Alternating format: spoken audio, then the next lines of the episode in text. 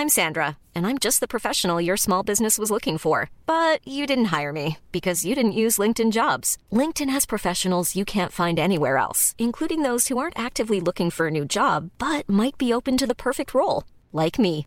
In a given month, over 70% of LinkedIn users don't visit other leading job sites. So if you're not looking on LinkedIn, you'll miss out on great candidates like Sandra. Start hiring professionals like a professional. Post your free job on linkedin.com/people today.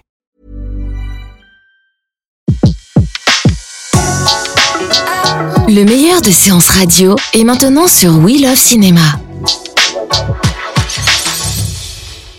Olivier Barou, bonjour, bienvenue dans Un fauteuil pour deux sur Séance Radio. On est très heureux de vous recevoir. On vous a connu à la radio, en solo euh, puis en duo avec Cadmerade sur WeFM. Avec ou sans lui, on vous a aussi connu à la télévision, acteur, auteur, animateur, au théâtre, au cinéma, acteur toujours, mais surtout scénariste et réalisateur. Et vous voilà de retour avec le troisième volet de La famille Tuche que vous avez réalisé. On écoute un extrait de la bande-annonce tout de suite. Il s'en est passé des choses en deux ans. Après notre tour des Amériques, on a repris nos bonnes habitudes. Quant à mon Jeff, il est devenu maire. Le TGV, il va enfin s'arrêter. Jeff, regarde, le TGV passera par Bouzol. Mais Tuche, j'ai décidé de me présenter à l'élection présidentielle. Ah, c'est une bonne décision, mon Jeff, mais tu tombes la pousse d'abord. Au TGV Tuche. Et pourquoi? Parce que c'est mon nom. Jeff Tuche, président 7% des voix. Paraît que c'est beaucoup. Ça, c'est énorme, ça veut dire que sur 7 Français, il y en a 100 qui votent pour toi. Le 31 janvier, donc, les Tuches 3 seront en salle de retour des Amériques. C'est à l'Élysée qu'ils s'attaquent puisque Jeff est élu président de la République. Qu'est-ce qui va encore se passer? Qu'est-ce que vous avez inventé? Qu'est-ce qu'ils vont faire? Ils vont euh, euh, se retrouver euh, par hasard presque, euh, par défaut, élus par défaut, en train de- d'essayer de diriger la France, ce qui n'est pas une mince affaire pour des gens qui n'y connaissent rien en politique. Et c'est là que euh, le jus de, la- de comédie se trouve pour nous, scénaristes, c'est-à-dire des gens improbables qui vont se retrouver dans un, dans un, au cœur du et qui vont tenter, avec leurs idées, de changer la France. Est-ce qu'on peut dire qu'il y a euh, euh, quelques candidats euh, de la dernière élection présidentielle française qui vous auraient inspiré si En l'occurrence, non, parce que, euh, en tout cas, nous, on a essayé de rendre des choses probables. Euh, C'est-à-dire que, imaginons que Jacques Cheminade, qui a fait un tout petit score, se retrouve euh, présidentiable et que tous les autres tombent les uns après les autres. Et il aurait pu être président de la République. Donc, on s'est dit que cette situation n'était pas improbable, au même titre que Coluche, lorsqu'il s'est présenté euh, euh, et avec 15% de, de, de, de, sondage, aurait pu devenir président de la République. Donc, c'est un Français, euh, voilà, qui se présente à l'élection par orgueil et qui va se retrouver confronté à la réalité de la politique. Mais tout ça est avant tout un divertissement euh, et un conte, une fable poétique et utopique pour rire et pour se divertir. c'est qui les Tuches? C'est des beaufs, c'est des, des punks, c'est des candides, c'est des idiots finis, c'est l'incarnation du bon sens populaire? C'est qui? Tout sauf ça, tout sauf ça. Pas de bon sens populaire, justement. Non, non, ce sont, sont des personnages qu'on a inventés qui sont euh, uniques. Et euh, je crois que ce qui plaît aux spectateurs chez les Tuches, c'est l'aspect familial des choses. Il y a une sorte d'effet miroir qui se perd. Et euh, les gens nous disent tous, on a, euh, on a tous un Tuche dans notre famille, un cousin, un frère, un oncle, une grand-mère. Et l'envie des spectateurs, en tout cas les, les, les, les retours qu'on a en salle, c'est euh, on a envie de les suivre, on a envie d'avoir ce rendez-vous avec eux tous les deux ans, tous les trois ans, de voir comment ils vieillissent, comment ils grandissent les enfants. Il y a vraiment un, un attachement réel, même en dehors du fait de les mettre à l'Élysée ou, ou en Amérique ou demain sur la Lune, je sais pas. Ils s'en fichent un peu les spectateurs de ça. Ils veulent revoir les tuches de temps en temps, euh, comme un album de famille en fait. Voilà. Vous en avez des Tuches, vous, dans votre entourage? Bien sûr, et moi je pense que je suis un tuche aussi, hein, parfois. Je peux très bien, euh, voilà, euh, j'aime bien délirer, euh, dire n'importe quoi, euh, être sans filtre, être franc. Et, euh, et puis je- je- j'aime ma famille, ma famille même, on est très unis, donc euh, de par ces paramètres, je suis tuche, ouais. 1,6 million de spectateurs pour les Tuches 1 en 2011, 4,5 millions pour les Tuches 2 en 2016. Quand on a déjà deux cartons comme ça, ça doit être vertigineux, intimidant de se lancer dans un troisième. C'est mieux que de repartir sur deux bides, mais enfin, ça doit quand même être intimidant. C'est intimidant. Alors, il y a effectivement l'aspect euh, entrée. Euh, ça, c'est l'aspect euh, financier euh, des choses. Et mais euh, ce qui m'importe le plus, c'est euh, les spectateurs. C'est-à-dire que lorsque vous faites un opus 3 comme ça, il faut pas décevoir. Donc, je voudrais pas moi me retrouver dans une salle l'année prochaine avec un autre film, par exemple, je vais tourner un autre film là, euh, me retrouver face à des spectateurs qui me disent oh, franchement les Tuches 3 c'était nul, mm. vous avez gâché euh, cette histoire et tout. Donc c'est pour ça qu'on est très vigilant avec les scénaristes et les premiers retours qu'on a sont très bons, donc je, je suis plutôt content. Mais ce qui m'importe le plus, c'est ça, c'est les spectateurs ne pas pas les voir, ça coûte cher une place de cinéma. Et ils aiment cette famille, donc euh, moi j'ai une, une, responsabilité, une pression particulière sur ce troisième épisode, oui. Mais justement, on a l'impression que du coup vous avez tout donné, quoi, que vous avez lâché les chevaux, que. Euh, on a encore pas mal de choses à raconter, je pense. Mais euh, oui, oui, là on a avec avec les scénaristes, avec Philippe, Julien, Nessim et Jean-Paul, euh, on a on s'est bien lâché parce qu'il y avait matière à. La politique, c'est un domaine que les Français connaissent bien, ils s'y intéressent énormément, donc on, on, savait que les codes, ils allaient les comprendre. Donc on, ouais, on a bien lâché les chevaux et on s'est bien l'écriture. Comment ça se passe une séance d'écriture quand vous êtes tous ensemble comme ça? Vous êtes d'abord réunis mmh. tous ensemble dans la même pièce, vous préparez vos vannes à l'avance, vous les inventez sur le coup C'est très scolaire, hein. c'est un peu, euh, il y a, on se passe le, le, le relais chacun à notre tour. Euh, chacun explique une scène et, et, et, comment il la voit. Et puis de là partent les dialogues. Jean-Paul hein, nous apporte beaucoup euh, en termes de dialogue. Il improvise devant nous. Euh, on rebondit sur ce qu'il vient de dire. On note les choses sur une, un écran de télévision où tout le monde peut voir le scénario. Et on écrit comme ça, ligne par ligne. Et on se voit 20 fois, 30 fois.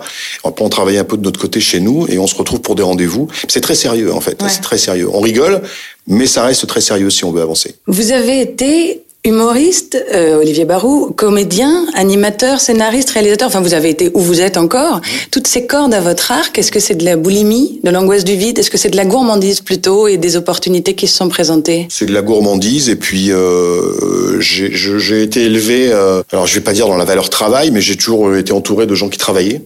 Euh, voilà, qui partait le matin à 8h et qui rentrait le soir à 19h et euh, qui n'avait pas de pause. Et je suis, moi, j'aime travailler, j'aime ça, j'aime mon métier. C'est une passion, donc euh, j'adore tourner, j'adore les plateaux, j'adore j'adore ce que je fais, donc je, je, continue de le faire. Je vois pas pourquoi je m'arrêterais, je prendrai le temps de la réflexion pour faire des films. Je veux tourner plein de films et c'est ce que je compte faire. Vous n'êtes pas du genre à prendre la retraite après-demain, quoi? Ah non, pas du tout, du tout. J'ai pas du tout envie, non, non, non. Quelle que soit votre activité, vous l'imprégnez de comédie. Comment est-ce que l'humour est devenu votre cheval de bataille À quel âge vous avez décidé de faire rire ou? Je pense que j'ai toujours été, c'est très cliché de dire ça, que j'étais un peu le rigolo de la classe, mais malheureusement c'est la réalité quoi. Pourquoi malheureusement? Non mais malheureusement non parce que c'est, c'est, ça, ça, revient systématiquement. C'est, c'est vrai non mais c'est, c'est comme ça quoi. C'est on, on est on est toujours un peu euh, voilà on a envie on voit le les humoristes voient le monde euh, d'une manière un peu différente. On est tous très euh, euh, on a tous du mal à voir l'aspect dramatique des choses, euh, du, monde tel qu'il est. Donc on va le tordre, on va le transformer, euh, histoire de voir le, le côté positif et drôle des choses on transforme les drames en, comédie en fait pour essayer d'être heureux tout le temps. Et c'est ça d'être humoriste en fait. Ce que disait Ionesco, je crois, c'est que pour faire un drame, euh, il faut partir de la comédie et inversement. Complètement. On part toujours d'un drame. Quand vous voyez les tuches 1, on parle, euh, on parle d'un drame, hein, d'un drame d'une famille dans la précarité euh, qui est au bord de, de, de, de, les huissiers qui frappent à leur porte, ils n'ont plus d'argent et puis tac, ils gagnent l'auto. On part d'un drame, mm. c'est de la pauvreté quoi. Quel est le cinéma qui vous faisait rire quelles, sont, quelles, les, quelles sont les comédies françaises les premières qui vous ont marqué, enfant, adolescent euh, Les toutes premières, toutes premières, j'étais tout petit, tout petit, tout petit, et j'ai revu dernièrement, et je fais waouh, ça a bien changé, c'est les Charlots. Je devais avoir, je sais pas, 6 ans, 7 ans. Et les rois du stade, ça me faisait rire. J'ai revu dernièrement, je fais oui, l'humour évolue, change. puis après, il y a Louis de Funès, qui a été une inspiration dingue, Jerry Lewis. Puis en grandissant, après, je suis passé au Monty Python, euh, euh, Jim Carrey, les films des frères Farelli, euh, Ben Stiller, très beaucoup d'Américains quand même. Hein. Mais voilà, et De Funès, je pense que ça reste, et Bourville, ça reste les deux grands maîtres. et puis, le grand maître, c'est Charlie Chaplin pour moi. Voilà, le créateur, c'est lui. Est-ce que vous pouvez imaginer que le coffret des tuches, 1, 2, 3, dans 10, 20, 30 ans, ce sera une référence de l'humour, qu'on fera des soirées tuches, qu'on en sortira des vannes comme celle des visiteurs ou, de, ou du Père Noël? Alors, c'est très prétentieux de dire ça, mais tant pis, j'y vais, mais c'est déjà le cas. Hein. En ce qui concerne les soirées tuches, les répliques et tout ça, c'est déjà le cas sur le 1, le 2 et j'espère le 3. Après, bah oui, si ça peut rentrer euh, dans le patrimoine de la comédie française, moi je serais très content pour tout le monde. Hein. Vous savez, c'est un travail collectif, les tuches, donc euh, ouais, je serais fier de ça, c'est sûr. C'est un c'est un passage important dans ma vie. Maintenant, je vais faire aussi d'autres films. Je vais continuer à faire d'autres choses, de la comédie, peut-être du drame, je sais pas, on verra. Peut-être il y aura, il y aura deux coffrets. Il y aura le coffret comédie et le coffret, les deux périodes, la rose et la noire. Mais euh, pour l'instant, je m'éclate, voilà, à faire de la comédie et, à divertir les gens et je veux continuer là-dedans. Euh, J'ai lu que vous auriez l'impression de vous répéter en faisant un tuche 4. C'est vrai ça On n'a plus rien à dire après l'Élysée? Non, mais c'est la peur de se répéter en fait. Je dis voilà, c'est la peur, euh, la, la, peur de se répéter. Ce qu'on a dit euh, aux spectateurs en salle, c'est voilà, tant qu'on n'aura pas la super méga bonne idée, on n'ira pas quoi. C'est sûr. J'ai encore dit aux producteurs ce matin, il faut qu'on ait une idée euh, qui déchire.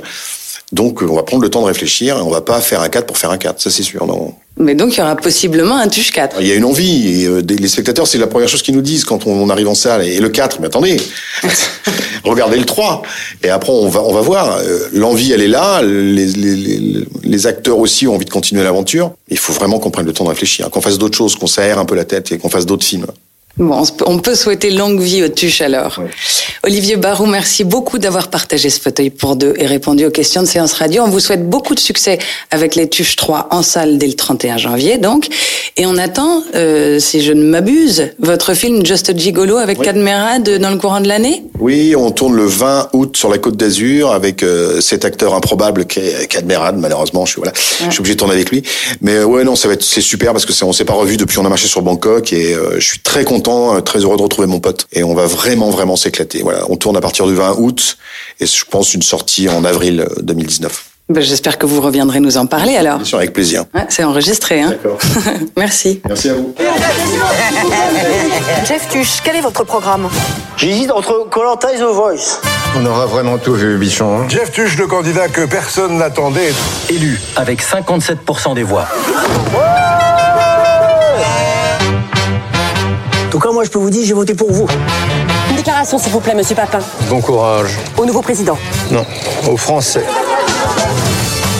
Et voilà les cuisines de l'Élysée. Ah, la cuisine de bâtard Prévois la sauce samouraï.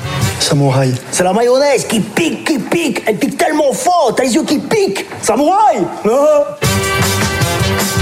Ça va aller, ça va aller. Les meilleures interviews de séances radio sont maintenant sur We Love Cinéma.